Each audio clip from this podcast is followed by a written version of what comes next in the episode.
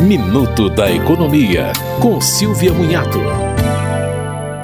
O consumidor interessado em adquirir painéis para geração de energia elétrica a partir da energia solar precisa estar atento às mudanças de regras iniciadas este ano.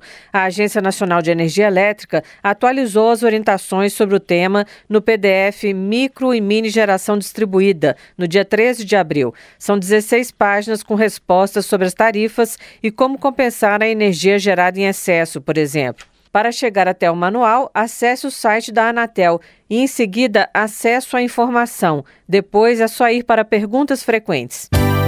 Você ouviu Minuto da Economia, com Silvia Munhato.